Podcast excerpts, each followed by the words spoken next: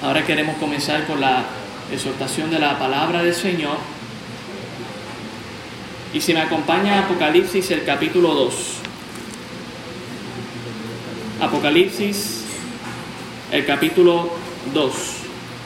Estaremos leyendo del verso 18 al verso 29.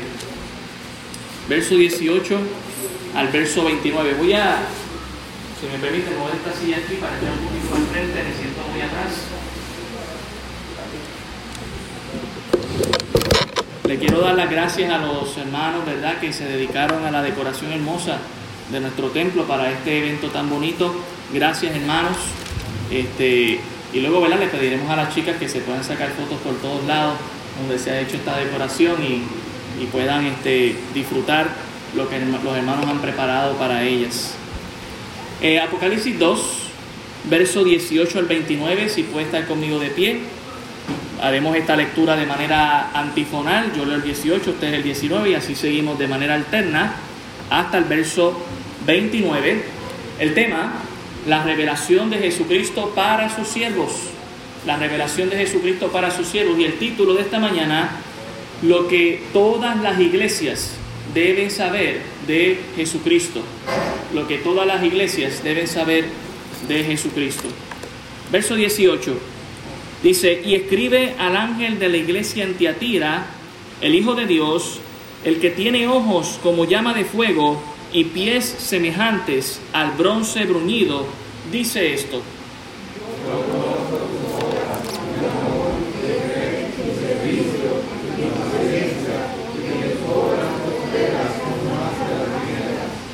Pero tengo unas pocas cosas contra ti, que toleras que esa mujer Jezabel que se dice profetiza, enseñe y seduzca a mis siervos a fornicar y a comer cosas sacrificadas a los ídolos.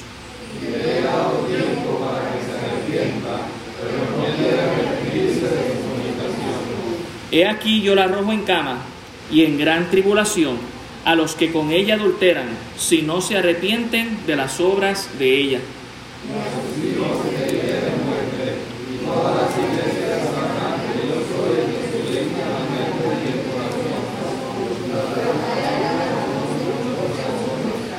Pero a vosotros y a los demás que están en Tiatira, a cuantos no tienen esa doctrina y no han conocido lo que ellos llaman las profundidades de Satanás, yo os digo, no os impondré otra carga. Al que venciere y guardare mis obras hasta el fin, yo le daré autoridad sobre las naciones.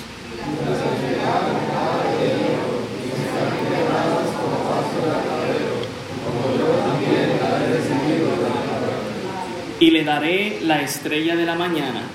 El que tiene oído, oiga lo que el Espíritu dice a las iglesias. Señor, gracias te damos por tu palabra y nuevamente bendecimos, Señor, a, estas jóvenes que voluntariamente han decidido guardar este voto de pureza ante ti, Señor. Rogamos que tú las bendigas, que las guardes, que las cuides que ellas puedan cumplir con este voto agradándote a ti, dando fe de que todavía, Señor, tú tienes y mantienes a los tuyos fiel a ti para que te sirvan, te amen y tú les das de tus promesas y de tus bendiciones. Rogamos en esta mañana que nos hables a través de tu palabra, Señor. Habla nuestras vidas, ministranos, Señor, que tu Espíritu Santo redarguya, reprende, exhorte, anime a los que estamos aquí presentes a servirte a ti y a serte fiel. En el nombre de Jesús. Amén. Pueden tomar asiento, hermanos. Lo que todas las iglesias deben saber de Jesucristo. No sé si alguien me puede ayudar aquí con la decoración para que no predique detrás de un velo. a ver si alguien me lo puede amarrar o algo por acá. Se lo voy a agradecer. Gracias.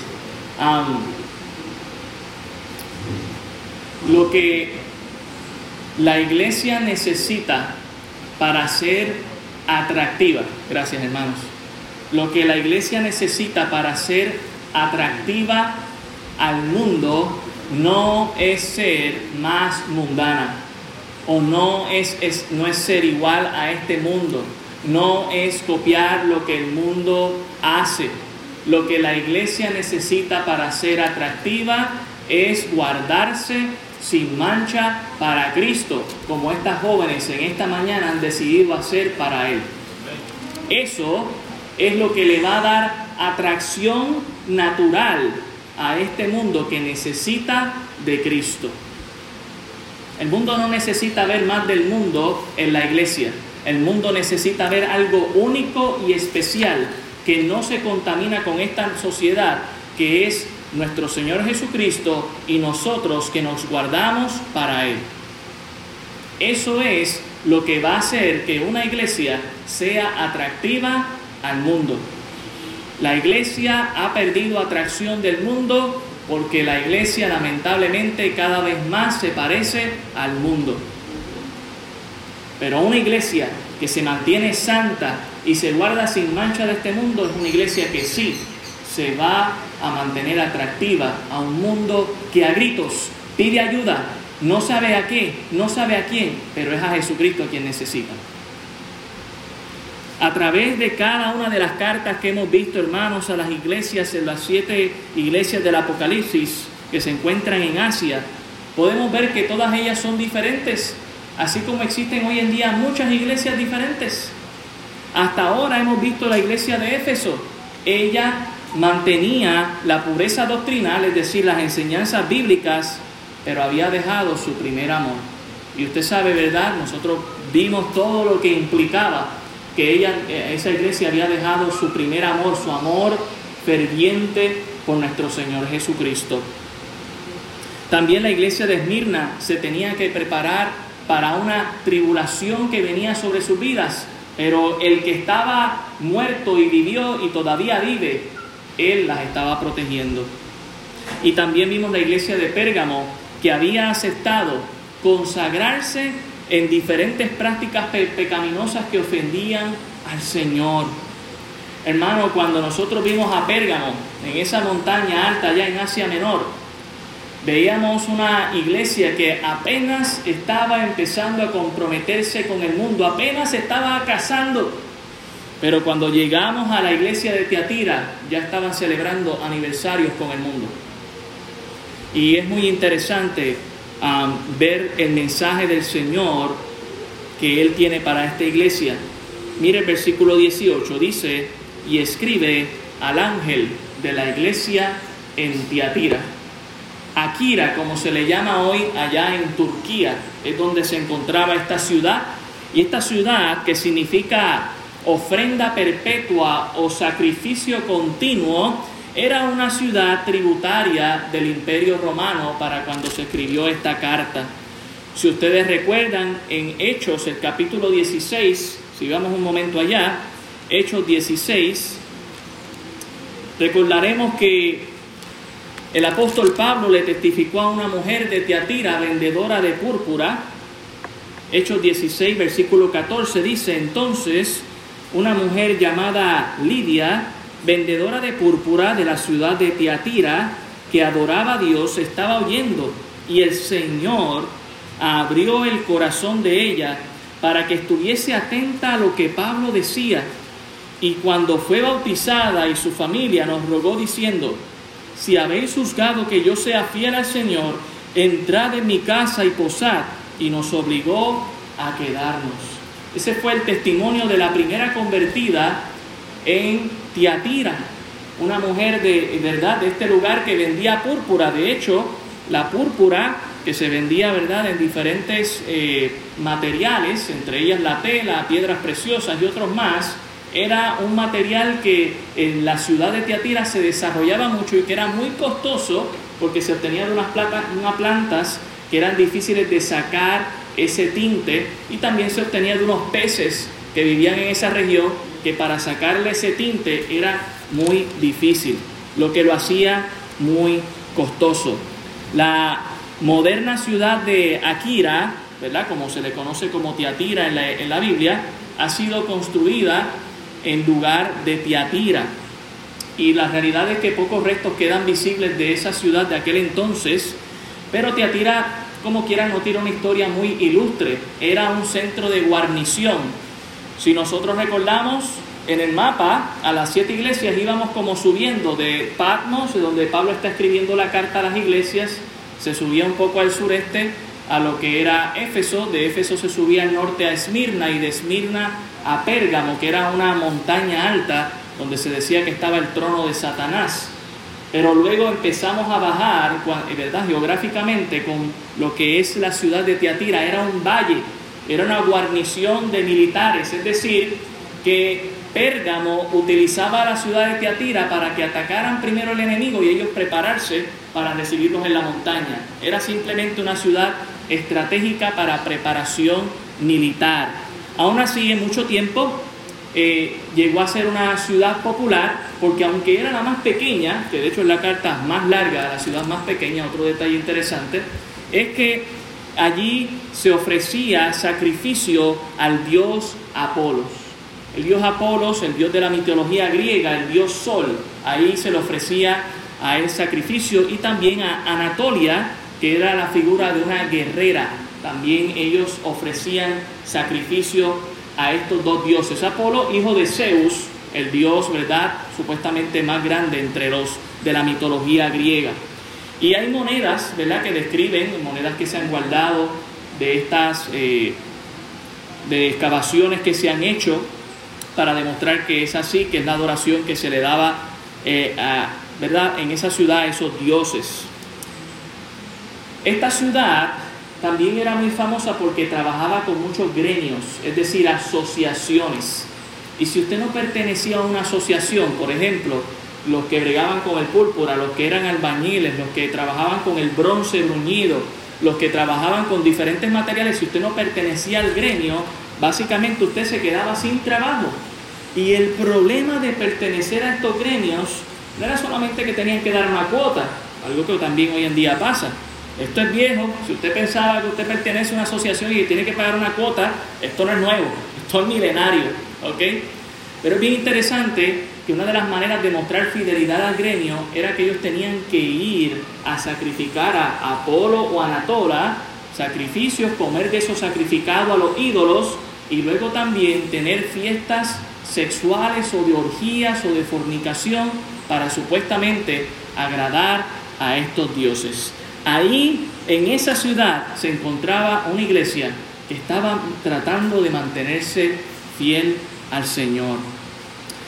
Y teniendo eso en contexto, mire lo que dice el verso 18, dice, el Hijo de Dios. Y escribe al ángel de la iglesia en Tiatira, el Hijo de Dios, el que tiene ojos como llama de fuego y pie semejante al bronce bruñido, dice esto.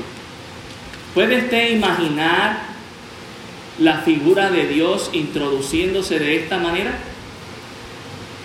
Usualmente pensamos del Hijo de Dios como el Hijo del Hombre. De hecho, es lo que dice en Apocalipsis capítulo 1.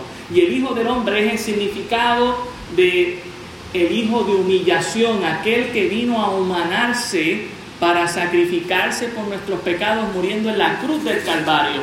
Pero a esta iglesia no se le presenta de esa manera, sino que se le presenta como el Hijo de Dios. Recuerde, Apolo era el hijo de Zeus, un dios falso, pero Jesús es el único y verdadero hijo de un único Dios. El Hijo de Dios es el mismo, eh, en otras palabras, es el reconocimiento de que Dios y Jesucristo son seres divinos de igual calidad. De hecho, la razón por la que Jesús fue al Calvario fue porque cuando fue confrontado en el Sanedrín de los fariseos, él admitió ser el Hijo de Dios y por, esa, por eso lo llevaron a la cruz del Calvario. Y realmente Él es el Hijo de Dios. Él no solamente era, Él es y Él seguirá siendo el Hijo de Dios. Esta iglesia tenía problemas con reconocer que Jesucristo es el Hijo de Dios porque estaban reconociendo a otro como hijo de un supuesto Dios, que era ese Apolos. Y de ahí la importancia de entender ¿verdad?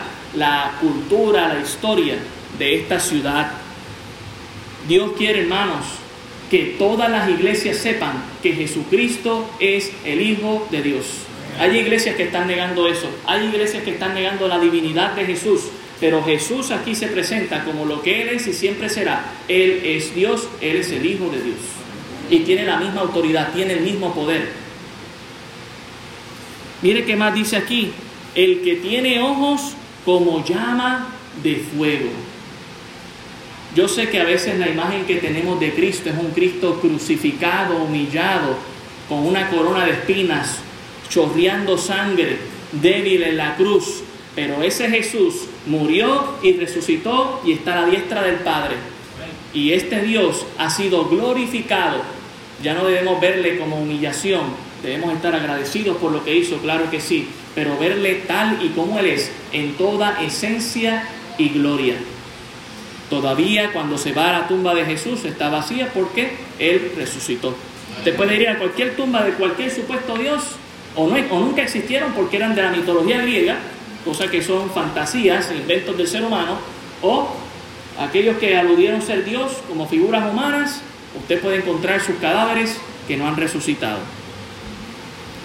Otra cosa que todas las iglesias debían saber, según el verso 18, dice aquí, Él es el que tiene ojos como llama de fuego, es decir, su, mirada es penetrante, hermanos.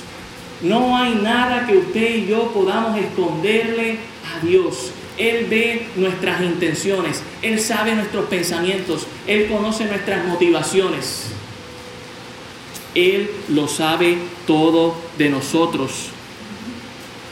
En, en, esta iglesia, Jesucristo quería que entendieran que nadie debía estar aparentando. De hecho, eso era un problema de todas las iglesias. En Éfeso, habían unos que se decían ser judíos, pero no lo eran. también en Pérgamo, habían unos que estaban claudicando eh, eh, en el trono de Satanás en vez de servirle a Dios. Y esta iglesia pensaba que Dios no estaba viendo lo que ellos estaban haciendo. Mire, Dios nos ve. Y ante Él nuestra vida está desnuda. Es decir, no hay nada que le podamos ocultar a Dios. Y esto no es para que nosotros nos asustemos, iglesia. Esto es para que nosotros andemos con temor reverente delante de su presencia sabiendo a quién nosotros le servimos. Si te asustas es porque tienes cuentas pendientes que aclarar con Dios, pero el Dios de misericordia en esta mañana te dice, nuevas son las misericordias de Dios. Acércate a Él, al trono de la gracia. Dice, y pies semejantes al bronce bruñido. Yo, yo no sé si hoy voy a terminar esta predicación, hermano, oren por mí. Todas las iglesias deben, deben saber que Jesucristo es quien tiene sus pies limpios, brillantes, sin mancha alguna. Cuando Jesucristo estaba en su cuerpo de humillación aquí en la tierra, Él fue hasta tan humilde que le limpió los pies a sus discípulos. El Rey de Reyes y Señor de Señores tomó esos asquerosos pies y los limpió con agua. Pero aquí vemos a ese Señor resucitado con unos pies, mire, que no se manchan con nada porque Dios no se contamina con el pecado. Y no solamente nos deja saber que es un bronce bruñido, sino que es semejante a esto. Es decir, que no tiene comparación. Lo más con lo que el apóstol Juan podía describir esto era con el bronce bruñido. Tiatira bregaba con metales. Y la idea del bronce era que lo pulían y le sacaban brillo. A eso se refiere con bronce bruñido. Y era muy, ¿verdad? Eh, era muy demandado por esta ciudad. Se utilizaba para armas, para herramientas. Así que era muy importante. Pero Dios le está diciendo aquí, yo soy el que tiene los pies así, el que tiene autoridad, el que tiene poder. En el Salmo 110, el versículo 1, se nos recuerda algo acerca del carácter de nuestro Señor Jesucristo, de nuestro gran Dios. Salmo 110, versículo 1, dice lo siguiente, Jehová dijo a mi Señor, siéntate a mi diestra hasta que ponga a tus enemigos por estrado de tus pies. Y noten que Jehová le está hablando al Señor de David, es decir, el Señor Jesucristo. Jesucristo es con, quien sus pies de bronce aplasta a todos sus oponentes. Él está en control. Él tiene el poder. Él ya no está más en un cuerpo de humillación, Él ha sido glorificado. Él ve a su iglesia y dice, yo estoy en control, iglesia, sigue sirviéndome fiel, sigue sirviéndome con pureza, con amor, con lealtad, porque yo estoy en control. Apocalipsis 2.19. Yo conozco tus obras y amor y fe y servicio y paciencia y que tus obras postreras son más que las primeras. Hermanos, todas las iglesias deben saber que Jesucristo conoce nuestras obras. Todo lo que hacemos, sea bueno, sea malo, Dios tiene un récord. No voy a tomar el tiempo, ¿verdad? Se me va el tiempo si lo hago, pero en Eclesiastés, en Apocalipsis 20, en Hebreos 9:27, hay bastantes versículos que nos dejan saber en Deuteronomio que todos nuestros hechos están siendo escritos en un libro. Los buenos y los malos. Y le tengo noticia. Le hago un adelanto. Nuestras obras, lamentablemente, siempre serán más malas que las buenas. Y usted podrá hacer una gran buena obra, pero comparada con esa, es la única. Y si usted toma un revoltillo y me lo está preparando y tiene siete huevos y hay uno podrido, me va a saber mal la mezcla. De igual manera, delante del Señor, usted puede tratar de hacer todo lo que usted pueda, lo mejor, pero si en un punto falla, ya está falto. Por eso necesitas a Jesucristo en tu vida. Y el Señor conoce nuestras obras, dice aquí, conoce el amor de esta iglesia que tenía, conoce la fe, el servicio, la paciencia, todo lo que hacemos para Él, con amor, no pasa desapercibido para Él, hermanos. Iglesia, lo que hacemos con amor para Dios, Dios lo está viendo.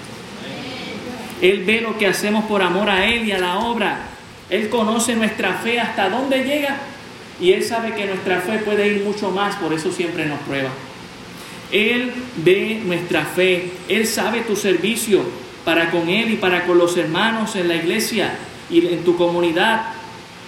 Él sabe que le has aprendido a amar y que sigues aprendiendo a hacerlo. Él sabe que tú has sido paciente y perseverante al ver la aflicción y el momento de las pruebas y de la tentación que han llegado en tu vida sin abandonar a Dios. Dios lo sabe, hermano no pasado por desapercibido. Él sabe, Él quiere que todas las iglesias lo sepan. Pero también nos dice aquí al final del verso 19 que tus obras postreras son más que las primeras. ¿Recuerda la iglesia de Éfeso? La iglesia de Éfeso, en parte, su primer amor había sido abandonado porque sus obras postreras no eran iguales que las primeras. De hecho, Jesús le dice, arrepiéntete y haz las obras que hacía al principio, como cuando estabas caliente conmigo en Cristo, que no te avergonzaba llamarte cristiano, que no te avergonzaba sentarte en el McDonald's y ponerte a orar, que no te avergonzaba compartir el Evangelio con un extraño. Arrepiéntete y haz las primeras obras. Pero la iglesia de Tiatira, interesantemente, había hecho más obras postreras que las primeras. La vida cristiana no se trata de cómo yo comienzo, se trata de cómo yo termino. Porque si hablamos de cómo comenzamos, venimos condenados, pero Dios nos salva. Dios nos pone en posición y entonces Él empieza a trabajar en nuestra vida poco a poco, transformándonos de gloria en gloria hasta que llegue ese momento glorioso cuando Cristo venga por su iglesia y nos transforme por completo. No, el cristianismo no es cómo comienza, el cristianismo es cómo acaba. Entonces quizás en esta mañana te estás preguntando, bueno, yo había comenzado mi cristianismo, pero creo que como comencé, comencé con el pie izquierdo. Bueno, pues pon el derecho, no te preocupes. Es como terminas, no es como comienzas. Versículo 20 dice, pero tengo unas pocas cosas contra ti. Noten cómo es el Señor Jesucristo. Nos habla con dulzura, como ese versículo favorito de Carolina. Porque Dios quiere que sepa que Él nos ama. Él es el Dios de amor, pero también Él es el Dios de justicia. Y nos va a decir la verdad en amor. Nos va a decir, yo reconozco tu amor, yo reconozco tu fe, yo reconozco tu paciencia, yo reconozco todo lo que haces en la obra. Sé que hasta lo último que has hecho es más grande que lo primero que has hecho, pero te falta esto. Hermanos, siempre el Señor nos va a estar retando en nuestra vida espiritual. Siempre. Y déjeme decirle algo, en el momento en el que usted piense que usted ha alcanzado la cima y el pináculo, pues ya usted está listo para irse con el Señor. Hacer como Enoch, que Dios se lo llevó, o como Elías, que se lo llevó un carro de fuego.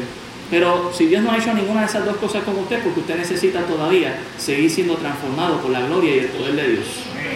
Deje que Dios trabaje en su corazón, deje que Dios trabaje en su vida. Había unas pocas cosas, pero estas pocas cosas no es que eran pequeñas, es que eran pocas. Un poquito más y llegamos a la perfección de lo que esta iglesia necesitaba. Pero eso no quitaba que eran cosas graves. Y quizás, hermano, lo que nos falta también a nosotros es eso. Quizás es poco lo que nos falta para agradar a Dios por completo. Pues vamos a trabajar con eso poco. No digamos, ah, no es que ya la gran mayoría de mi vida la tengo bien. No, vamos a trabajar con eso. Dios está interesado. Las iglesias deben saber que aunque sean pocas las cosas que hay que arreglar con Dios, Dios quiere que las arreglemos todas. Jesús sabe si realmente hemos tenido un crecimiento espiritual en nuestra vida o no. Y Él nos está examinando y está viendo los resultados. El Señor Jesucristo no va a aceptar pocas cosas que le desagradan a Él en nuestras vidas por ser pocas. Él quiere y nos quiere puros a todos como iglesia suya que somos. Como alguien mencionó ahorita por aquí, lo que estas jóvenes hicieron es algo digno para que todos hagamos. Mire lo que dice el verso 20, pero tengo unas pocas cosas contra ti que toleras a esa mujer, Jezabel, que se dice profetiza, que enseñe y seduzca a mis siervos a fornicar y a comer cosas sacrificadas a los ídolos. Todas las iglesias deben saber, hermanos, que Jesucristo no quiere que toleremos el pecado.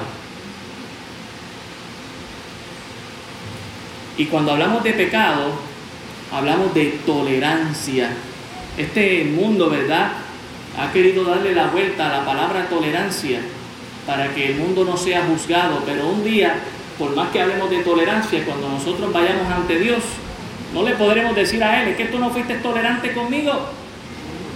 Él ha sido paciente y misericordioso antes de enviar su juicio de fuego para con esta humanidad y le ha dado tiempo para que se arrepienta. Nosotros no podemos tolerar el pecado, nosotros todos somos pecadores.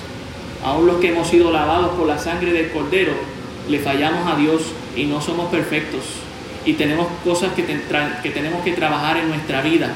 Pero el hecho de que soy pecador y de que debo trabajar en mi vida espiritual para acercarme más a Dios no es licencia para vivir una vida de pecado.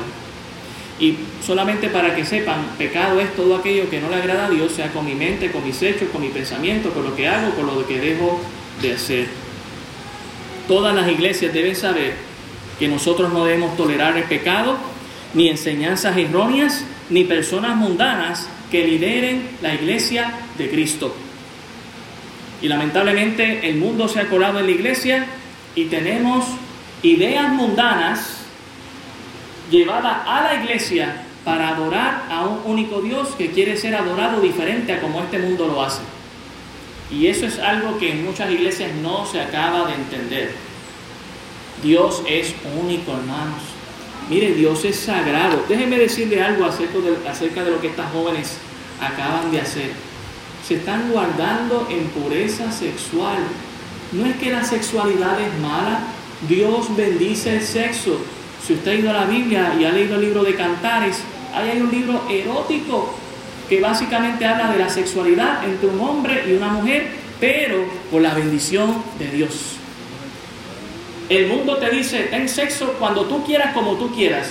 Dios te dice, hazlo con licencia, hazlo con mi bendición, hazlo ordenadamente y yo voy a bendecir tu vida. Nadie ha dicho que el sexo es malo. Ahora lo que Dios dice es cuándo debe ser. Y el sexo es algo único y sagrado y es para el matrimonio. Que el mundo diga lo que quiera, pero quien nos creó sexuales fue Dios y Él diseñó que el sexo es para el matrimonio. Mire lo que dice, es bien interesante, ¿verdad? Que en este pasaje se nos hable de una mujer en liderazgo, mujer Jezabel. Nosotros apreciamos a todas las damas aquí, yo creo que ya muchas me conocen por años aquí, que nosotros no somos machistas, que nosotros amamos al Señor, amamos esta obra y amamos las mujeres que hacen liderazgo en esta obra del Señor y que enseñan la palabra del Señor con fidelidad y que lideran en ciertos ministerios respectivamente. Pero el Señor de manera repetida sí mencionó que en una congregación el líder es el hombre. Mire primera de Timoteo capítulo 2 versículo 12, solamente para recordarlo. Primera de Timoteo, de hecho algunos dicen que Dios es machista. Bueno, si Dios hubiese sido machista, en primer lugar no hubiese creado a la mujer. Pero le doy gracias a Dios que la creó como ayuda idónea. Y solamente para que sepan, Dios mejoró la versión de mí haciendo una hija para mí. Una mujer fue la versión mejorada de mí. Primera de Timoteo 2.12 dice, porque no permito a la mujer enseñar ni ejercer dominio sobre el hombre, sino a estar en silencio. ¿Por qué, Pablo? ¿Porque eres machista? No, versículo 13, porque Adán fue formado primero y después Eva. La razón, la creación de Dios. Primera de Corintios capítulo 14. Primera de Corintios capítulo 14, y esto es algo que deben saber todas las iglesias. Primera de Corintios 14, verso 33 dice, pues Dios no es Dios de confusión, sino de paz, como en todas las iglesias de los santos. Vuestras mujeres callen en las congregaciones porque no les es permitido hablar, sino que estén sujetas, como también lo ley la dice y si quieren aprender algo, pregunten en casa a sus maridos, porque es indecoroso que una mujer hable en la congregación. ¿Acaso ha salido de vosotros la palabra de Dios? ¿O solo de vosotros ha llegado? Si alguno se cree profeta o espiritual, reconozca que lo que os escribo, pensamientos machistas de Pablo, no, dice aquí, son mandamientos del Señor. Ahora miren lo que dice en el siguiente texto, más el que ignora, ignore Así que hermanos, procurad profetizar y no impidáis el hablar en lengua, pero hágase todo decentemente y con orden. Y es interesante que llegando a Apocalipsis capítulo 12, verso 10 y 20, hay una mujer tomando liderazgo. Ya por eso, ya de por eso Dios lo está condenando. Por eso dice mujer. Y luego le llama Jezabel. El nombre Jezabel probablemente no era el nombre que tenía esta mujer todos los que hemos leído la Biblia sabemos que es muy probable que era un anónimo que se le estaba dando. En otras palabras, no se dijo el nombre directamente de ella, sino que se refirió a un personaje de la historia bíblica, a la Jezabel allá de Primero de Reyes, que era una mujer eh, extranjera de Sidón, una pagana que adoraba a Baal y que se casó con el rey acá, el rey de Israel. Y no olvidemos, hermanos, cómo era esta mujer allá en Primero de Reyes. Resumimos rapidito por el tiempo. Ella destruía a los profetas del Señor a tal punto que los profetas se estaban escondiendo en las cuevas. Ella intentó eliminar el culto al Señor y establecer el culto a Baal. Ella introdujo el culto de Baal a Israel con 400 profetas que ella mantenía desde el mismo gobierno de Israel. A tal punto que Elías, el profeta de Dios, confrontó a esta mujer y a todos sus profetas en el monte Carmelo y ellos clamando a su Dios desde por la mañana hasta las 3 de la tarde, su Dios no contestó. Elías cogió, mojó, eh, no solamente preparó su altar, preparó su becerro, sacrificio a Dios, mojó tres veces el altar, la leña mojada no prende, sin embargo bajó fuego del cielo cuando él oró a Dios. Ella misma era dada a fornicaciones y a hechicerías, según segundo de Reyes capítulo 9, versículo 22. Ella le quería quitar la viña al pobre Nabot. Esta mujer era una mujer perversa. Y ese mismo título es el que se le daba aquí a esta mujer en el verso 20, esa mujer Jezabel. Y noten que dice, el pasaje dice, que se dice profetiza. Dios mismo dice, a ella nadie le dijo que era profeta. Ella se autoproclamó profeta. Déjeme decirle algo acerca de los hombres y mujeres de Dios. Los verdaderos hombres y mujeres de Dios no nos llamamos, Dios nos llama. Y no solamente Dios nos llama, sino que Dios nos respalda. Pero a, tanto a hombres como a mujeres que se dicen ser algo y no lo son, quiero que sepan que Jesucristo dice a todas las iglesias que Él está contra ellas y contra ellos. Que se dice ser profetiza, que enseñe y seduzca a mis siervos a fornicar y a comer cosas sacrificadas a los ídolos. Y aquí es donde la historia que decía ahorita viene a relevancia. Porque ella estaba enseñando desde el púlpito que estaba bien que pertenecieras a los gremios, porque si no, ¿cómo ibas a comer? ¿Verdad? No solo de pan vivirá el hombre, sino de toda palabra que sale de la boca de Dios. Pero ella decía, pues está bien, tú perteneces al gremio y le sirves a ese Dios, pues vienes para acá el domingo y vienes también y le sirves a Dios, no hay problema. Ay, tienes que acostarte para pertenecer a ese gremio y hacer fornicación y adulterar, no hay problema. Dios sabe tu corazón. Hermanos, claro que Dios sabe nuestro corazón. Dios dice en Jeremías que es engañoso y perverso más que todas las cosas. No lo digo yo, lo dice el Señor en Jeremías 17. Hermano, ciertamente Dios no quería que se tolerara a esta mujer que estaba haciendo algo tan abominable en esta iglesia. Era algo poco, pero era algo muy destructivo. Déjeme decirle algo. Cuando abrimos puerta a Satanás, por lo más pequeño que sea, él se va a colar. Y allá en Éfeso había una escuelita de judíos que eran sinagoga de Satanás. Una escuelita. En Pérgamo estaba el trono de Satanás. Pero en esta, en esta iglesia, vamos a ver más adelante, que estaban las profundidades de Satanás. Cuando se le abre una puertita al diablo, él se va a colar y va a hacer fiesta. Por eso no podemos tolerar el pecado, hermano, en medio nuestro. Tenemos que reprendernos, tenemos que confrontarnos con el Señor. Y claro que sí, siete veces cae justo, porque perfectos no somos, y siete veces nos levantamos. ¿Sabe cuál es la diferencia, hermanos? Entre alguien que no conoce al Señor y le, y le place el pecado y alguien que conoce al Señor y no le place, los dos caemos en el lodo y nos enfangamos. Pero el creyente no se revuelca en el lodo, busca limpiarse. Esa es la única diferencia. Nos ensuciamos como cualquier pecador con el pecado. Pero Dios no quería que se tolerara esta enseñanza abominable. Dios quiere que se, Jesucristo quiere que nosotros sepamos, iglesia, que no debemos tolerar enseñanzas erróneas, enseñanzas que le abren la puerta al diablo. Mire el verso 21. Mire la misericordia de Dios. Y le he dado tiempo para que se arrepienta. Pero no quiere arrepentirse de su fornicación.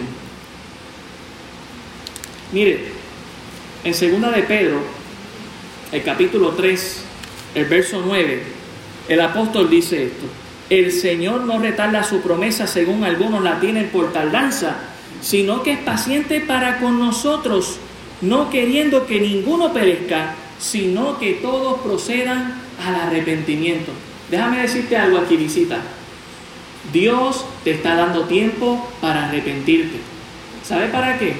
Para que cuando usted vaya al juicio de Dios, que todos vamos a ir, según Hebreos 9:27, usted no diga, ah, es que Dios no me dio tiempo ah, es que Dios no me avisó, ah, es que Dios no me envió a alguien.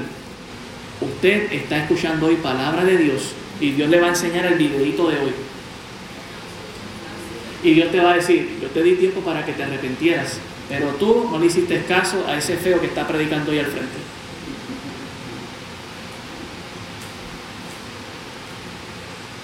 Santiago 4:4 dice lo siguiente.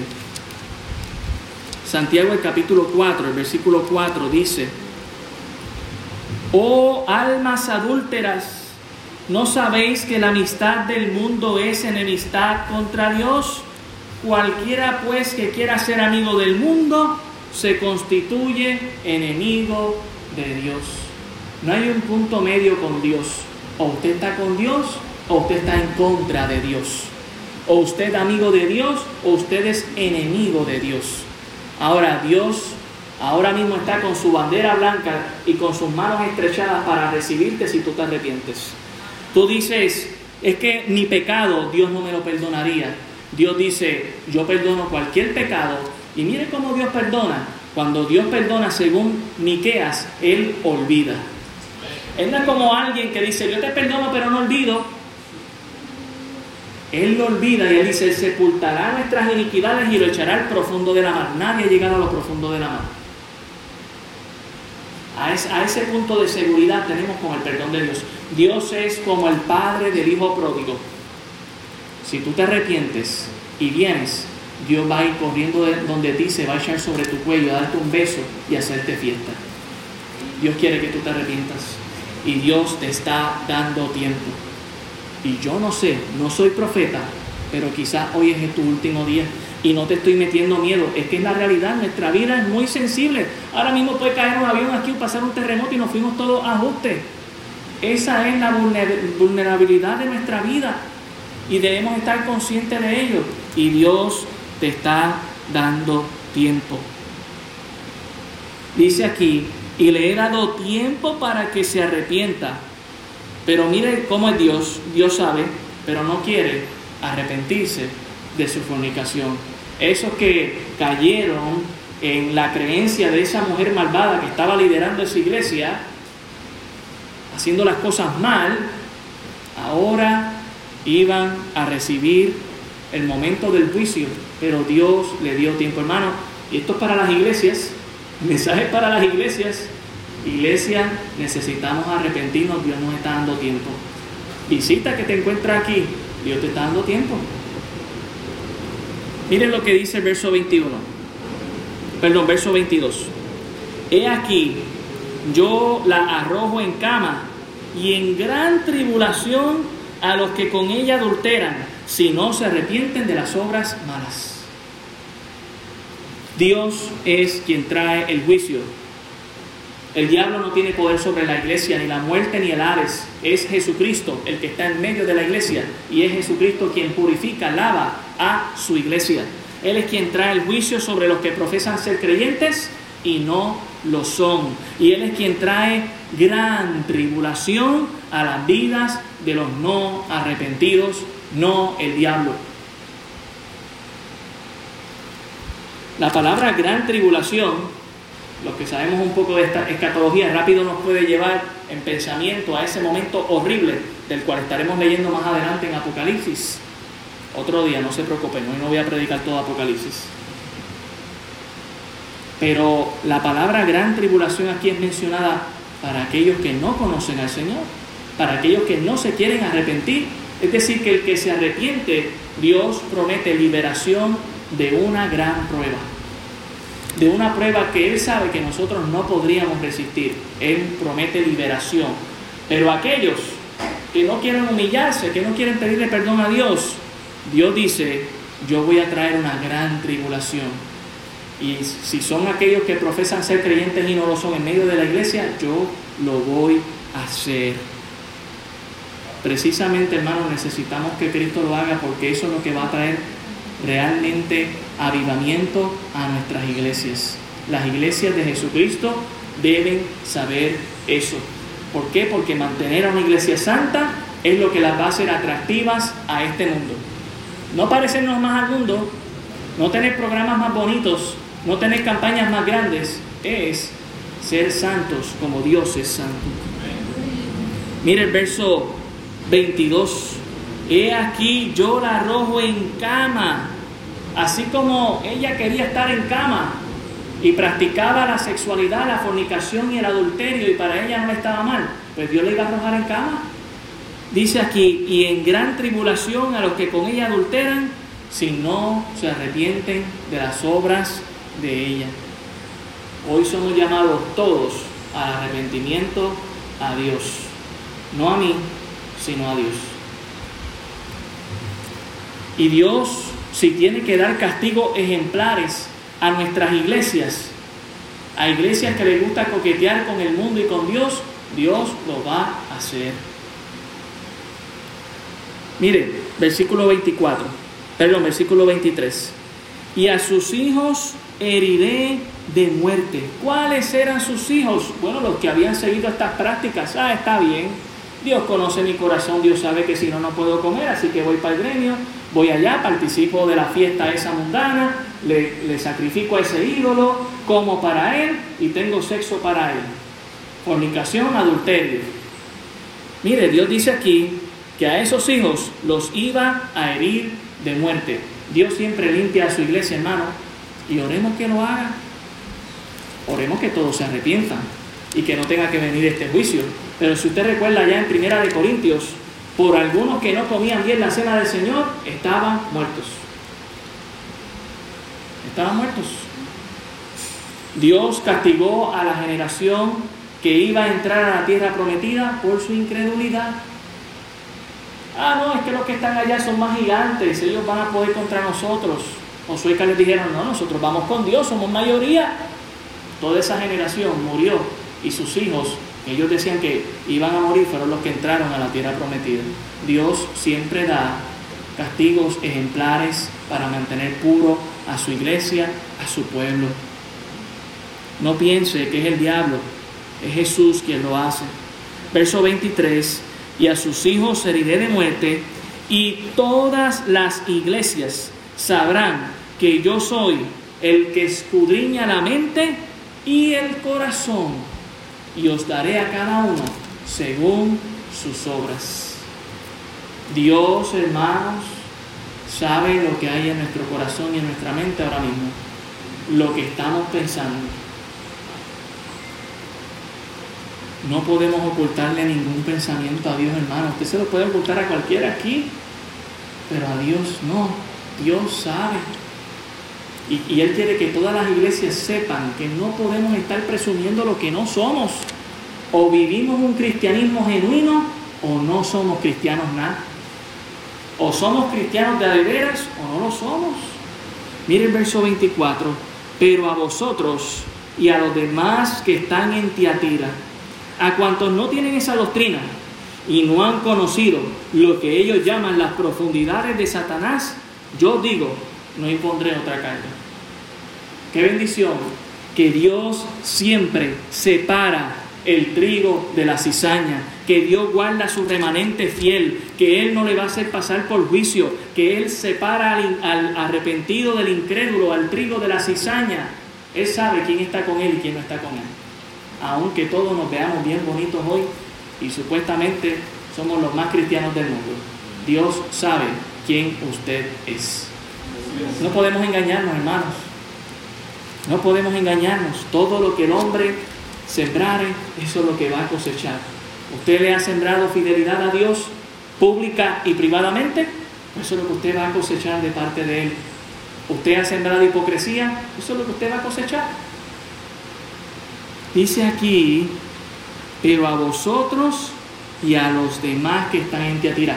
Hermanos, Dios no solamente le está dando un mensaje a la iglesia de Tiatira, Él dice aquí, a todos aquellos que le sirven a Dios, que se encuentran en, cualquier congregación que están teniendo una práctica errónea, pero que dicen, yo no estoy de acuerdo con eso, yo no aplaudo eso, yo no voy a hacer eso. En, en Tiatira esta era la única iglesia, no había otra iglesia que ir. Hoy en día usted puede cambiar de iglesia si hay una doctrina errónea y busca una iglesia, no que quede más cerca de su casa, sino que quede más cerca de la Biblia y de la palabra del Señor. Pero en aquel momento Dios ve, bueno, esta es la única iglesia que tengo, así que me tengo que quedar aquí, pero yo no estoy de acuerdo con eso. Yo no voy a hacer eso, yo no voy a aplaudir eso.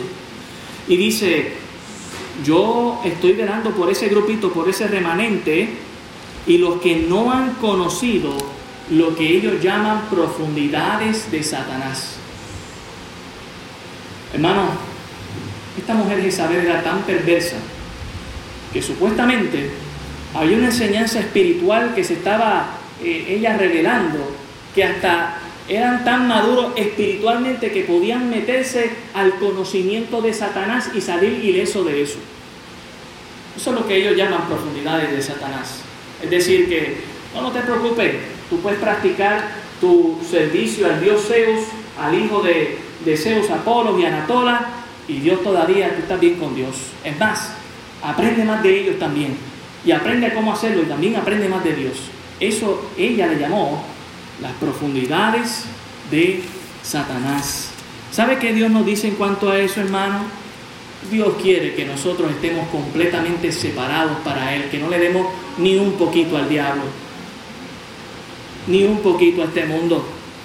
Nosotros debemos mantenerlos solos para Dios. Muchas personas sentían cierta fascinación por las cosas secretas, por las cosas ocultas, por prácticas mágicas, por... Miren, Dios no es magia, Dios es poder. Y es poder verdadero. Así que dejemos de estar trabajando, buscando a algo en, en la creación suya, cuando nosotros podemos servirle al Creador y dueño de todas las cosas. Mire qué más nos dice aquí. Verso 25. Verso 24 al final dice, no os impondré otra carga. Tú que no te has contaminado con esa enseñanza errónea, quiero decirte, no tengo más nada para ti. Tú estás siendo fiel.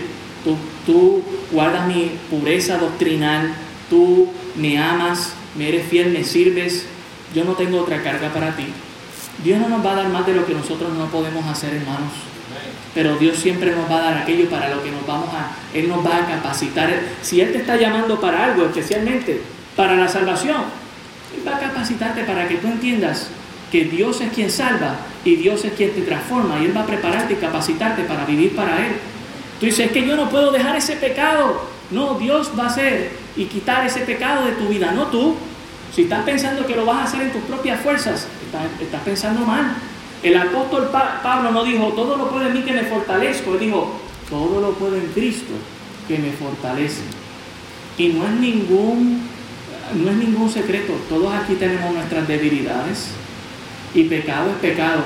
Tan pecador es el que miente como el que roba, como el que mata, como el que hace lo que sea. Nadie es más pecador que otro.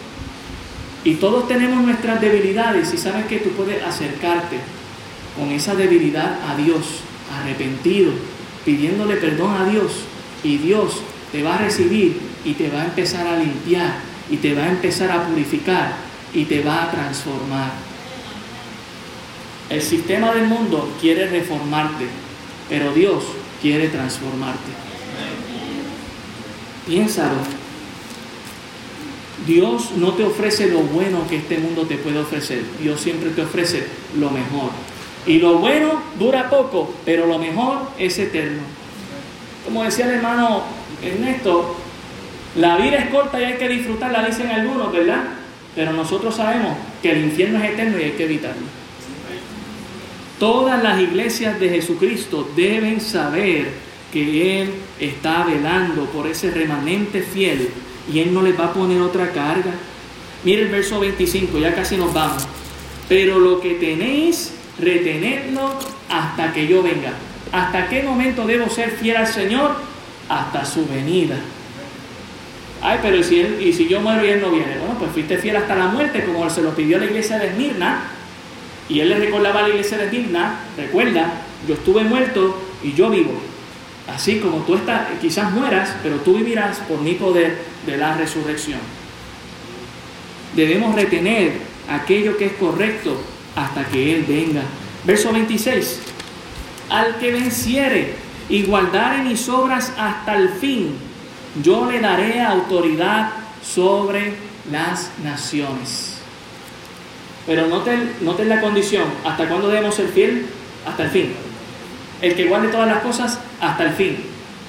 Hermanos, cuando Cristo venga, y esto lo digo también, ¿verdad?, para las visitas, porque a veces hay esta teología infantil de que nosotros vamos a estar en el cielo flotando con un pedazo de pamper bien grande y tocando el alta, flotando en el cielo. Si usted ha leído la Biblia, usted sabe que eso no es así. La Biblia nos dice y nos habla de cielos nuevos y tierra nueva, nos habla de un sistema de gobernanza donde Cristo va a gobernar sobre todas las naciones, es decir, que van a haber naciones, van a haber pueblos, y Dios va a poner a su pueblo, a su remanente fiel, a gobernarlos. Hay un incentivo para aquellos que nos mantenemos fiel para Dios. Gobernaremos, tendremos autoridad sobre esas naciones. en el reino milenial todavía habrá gente que no será salva, pero Cristo va a estar aquí y va a dar autoridad a sus fieles. Y mire cómo va a ser, verso 27. Y las regirá con vara de hierro y serán quebradas como vaso de alfarero, como también la he recibido de mi Padre. Jesucristo no va a gobernar como nuestros gobernadores y como el sistema más popular que tenemos en nuestros tiempos, democráticamente. Él no va a permitir que el pueblo imponga lo que el pueblo quiere, porque la realidad es que el pueblo no sabe lo que quiere y lo mejor que tenemos como testimonio es ver cómo nosotros estamos como país. Porque si supiéramos lo que quisiéramos, votáramos mejor. Eso, eso, es, eso es harina de otro costal. Pero ¿sabe qué? Cuando Dios venga a imponer su reinado, va a ser como Él quiera. Y déjeme decirle algo, cuando Dios gobierna como Él quiere, todas las cosas nos van bien. Déjeme, darle una idea para ponerlo, a, para ponerlo a meditar sobre algo. ¿Usted reconoce los diez mandamientos? Si todos en el mundo nos pusiéramos de acuerdo en cumplir con esos diez mandamientos, ¿qué tendríamos aquí en la tierra? ¿Sabe qué tendríamos? El cielo. Dios no nos va a pedir permiso para gobernar.